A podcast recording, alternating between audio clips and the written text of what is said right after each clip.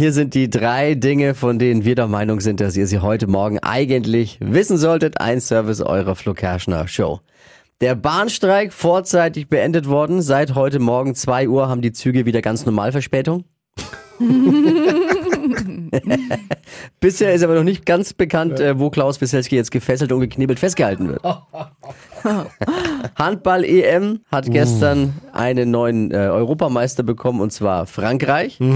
Für uns in Deutschland, naja, also gegen Schweden haben wir jetzt das Spiel um Platz 3 auch verloren, damit äh, Platz 4 bei der Heim-EM. Ja. Ist doch okay. Mag nach der zwischenzeitlichen Euphorie vielleicht etwas ärgerlich wirken, wären wir bei der Fußball-EM im Sommer aber sehr glücklich drüber, oder?